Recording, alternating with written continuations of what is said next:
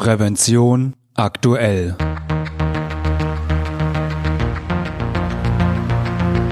Ihr Podcast für Sicherheit und Gesundheit bei der Arbeit. Herzlich willkommen und hallo. Schön, dass Sie wieder eingeschaltet haben. Am Mikrofon begrüßt Sie Falk Sins. Liebe Hörerinnen und Hörer, die Zahlen sind erschreckend. Im Jahr 2017 sind 37 Radfahrer bei Abbiegeunfällen mit LKWs getötet worden. Auch für 2018 wird eine ähnlich hohe Zahl erwartet. Die Technik, die solche Unfälle verhindern könnte, ist vorhanden. Warum jedoch wird sie nur selten eingesetzt? Darüber habe ich in der heutigen Folge mit meinem Kollegen Franz Reuderer gesprochen, der früher selbst einmal Lkw-Fahrer war und die Schwierigkeiten beim Rechtsabbiegen gut aus eigener Erfahrung kennt. Und auch heute begrüße ich wieder meinen lieben Kollegen Franz Reuderer in unserem kleinen Podcast-Studio. Hallo Franz, schön, dass du da bist. Hallo Falk, ich freue mich, dich wiederzusehen. Das freut mich. Denn wir wollten heute ja über ja, Verkehrssicherheit reden. Das ist ja so ein bisschen äh, ein kleines Steckenpferd, dieses Thema von dir. Und Nun ja. Ja, schon ja. Und da vor allen Dingen wollten wir uns heute mal ähm, den ja, ähm, Verkehrsunfällen äh, mit, mit LKWen, äh, LKWs, äh, Lastkraftwagen widmen und da vor allen Dingen ähm, ja, in Bezug auf, auf Radfahrer. So 2017 sind ja 37 Radfahrer bei Abbiegeunfällen mit Lkw getötet worden. Wie kommt es, dass so viele Radfahrer sterben, wenn Lkws rechts abbiegen wollen?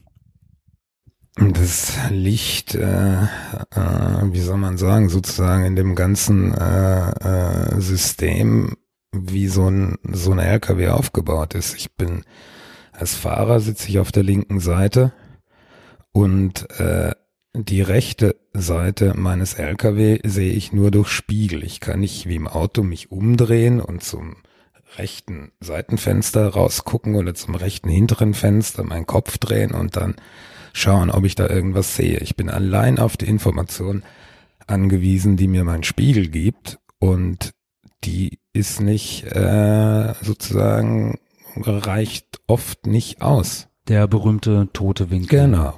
Aber jetzt, ähm, ja, wenn man LKW im Straßenverkehr dann ja oftmals sieht, die haben da ja oftmals eine ganze Batterie an, an äh, Spiegeln dort hängen. Also selbst mit, mit der Vielzahl äh, verschiedener ja, Seitenspiegeln äh, kommt es dann ja, immer noch vor, dass es zum Es gibt Weitwinkelspiegel, es gibt Rampenspiegel, es gibt den normalen Spiegel, aber ehrlich gesagt, äh, ich bin ja längere Zeit als, als äh, Fernfahrer im internationalen Verkehr gefahren und mir wurde bei jedem Abbiegen nach, bei jedem nach rechts abbiegen in der Stadt mulmig. Also das erzeugt Stress. Ein Beispiel, ich will rechts abbiegen und fahre schon los und sehe dann, dass ein Fußgänger noch seine Grünphase benutzt. Das heißt, ich halte an.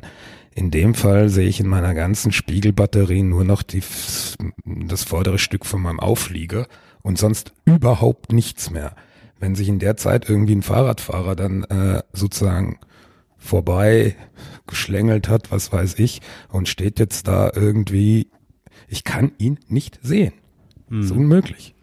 Also das heißt, da kann man jetzt auch gar nicht irgendwie sagen, okay, das ist die, die Schuld der Radfahrer, die da einfach ähm, ja, äh, auf Teufel komm raus, drauf losfahren und die, die Verkehrsregeln nicht achten. Es ist aber auch ja. genauso wenig die Schuld der Lkw-Fahrer, die nicht acht passen, sondern klar, Einzelfälle ähm, und schwarze Schafen auf beiden Seiten ja. mal ausgenommen, aber es ist dann doch eher eigentlich ein, ja, wie sagt man so, systemisches. Es ist äh, ein systemisches Problem. Das heißt, auf der einen Seite der, äh, der Lkw-Fahrer sieht nichts und auf der anderen Fahrer, äh, Seite hat der Fahrradfahrer natürlich äh, Vorfahrt. Das heißt, wenn er geradeaus fährt, muss das abbiegende Fahrzeug halten. Und diese beiden Dinge zusammengenommen führen dazu. Ja, und da der Radfahrer dann doch äh, etwas schwächer ist als der LKW, verliert er meistens oder eigentlich immer.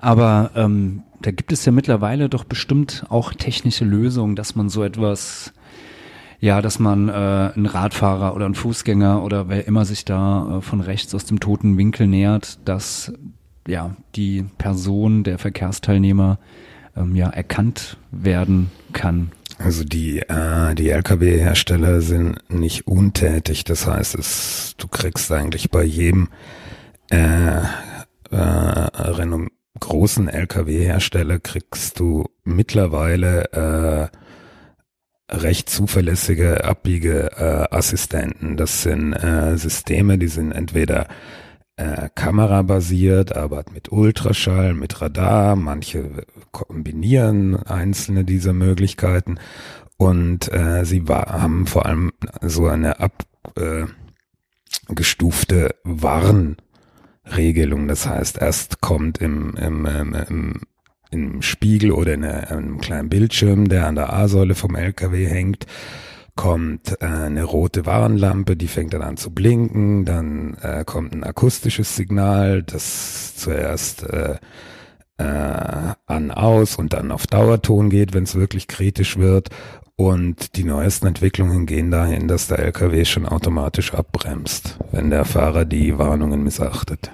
Ja, das klingt doch äh, sehr, sehr positiv. Ähm, sind diese Abbiegeassistenten oder verschiedene Formen der, der, des Abbiegeassistenten, sind die dann auch ja standardmäßig im LKW dann schon vormontiert? Nein, das sind Sonderausstattungen.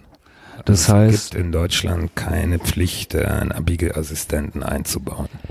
Und ähm, ja, ganz blöd gefragt, warum gibt's diese diese Vorschrift nicht? Es würde doch also im letzten im letzten Jahr, also 2017 beziehungsweise vor zwei Jahren dann ja schon, äh, hätte so ein Assistent ja mal vermutlich 37 Menschen das das Leben gerettet und vermutlich etliche mehr ähm, ja vor körperlichen Schaden bewahrt. Davon äh, kann man wirklich ausgehen. Ich meine, das hat ja selbst die deutsche Politik mittlerweile gemerkt. Der Verkehrsminister Scheuer hat äh, im Juli äh, 2018 eine Aktion Abbiegeassistent äh, ein ins Leben gerufen, die die nationalen Möglichkeiten ausloten soll, wie man die Verbreitung von Abbiegeassistenten äh, vergrößern kann. Und das wichtigste Wort in dem Zusammenhang ist national. Denn äh, eine solche Änderung des Verkehrsrechts geht nur auf europäischer Ebene. Und das heißt, äh, die Kommission hat zwar eine, eine Eingabe gemacht, auch äh, im letzten Jahr, aber die muss durchs Europaparlament, die muss durch den Europäischen Rat. Das heißt, es äh, müssen letztendlich alle Mitglieder der EU zustimmen und da haben nicht alle immer dieselben Interessen.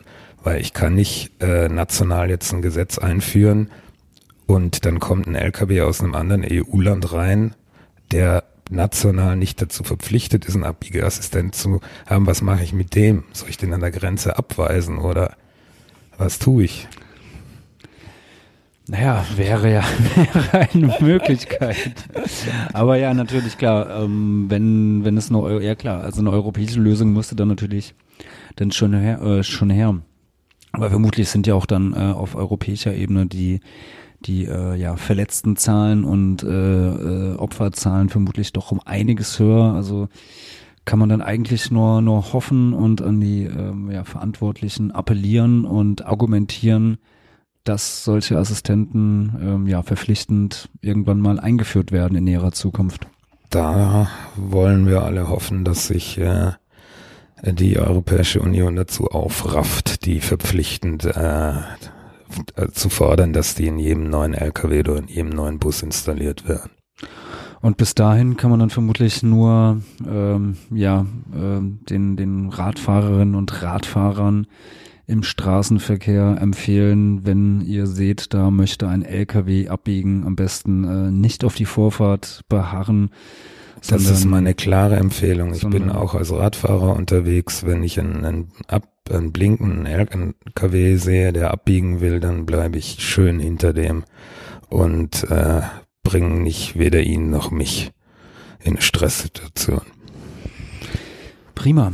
Dann Franz, vielen Dank äh, für diese erhellenden Auskünfte und ja, dann äh, wünsche ich dir noch einen schönen Tag. Ich dir auch, Falk. Liebe Hörerinnen und Hörer, ich hoffe, diese Folge hat Ihnen gefallen und hilft Ihnen weiter in Ihrem Arbeitsalltag. Und vielleicht haben Sie auch Anregungen, über welche Themen wir in diesem Podcast einmal reden sollten. Wir freuen uns über Ihr Feedback. Falls Sie uns zum ersten Mal hören, natürlich können Sie uns abonnieren bei iTunes, per RSS-Feed, bei YouTube oder mit jedem gängigen Podcatcher. Und natürlich würden wir uns über eine positive Bewertung freuen, wenn Ihnen diese Folge gefallen hat. Das hilft anderen, diesen Podcast schneller zu finden. Und ich hoffe natürlich, wir hören uns wieder. Eine gute und sichere Zeit bis dahin wünscht Ihnen Ihr Moderator Falk Sins.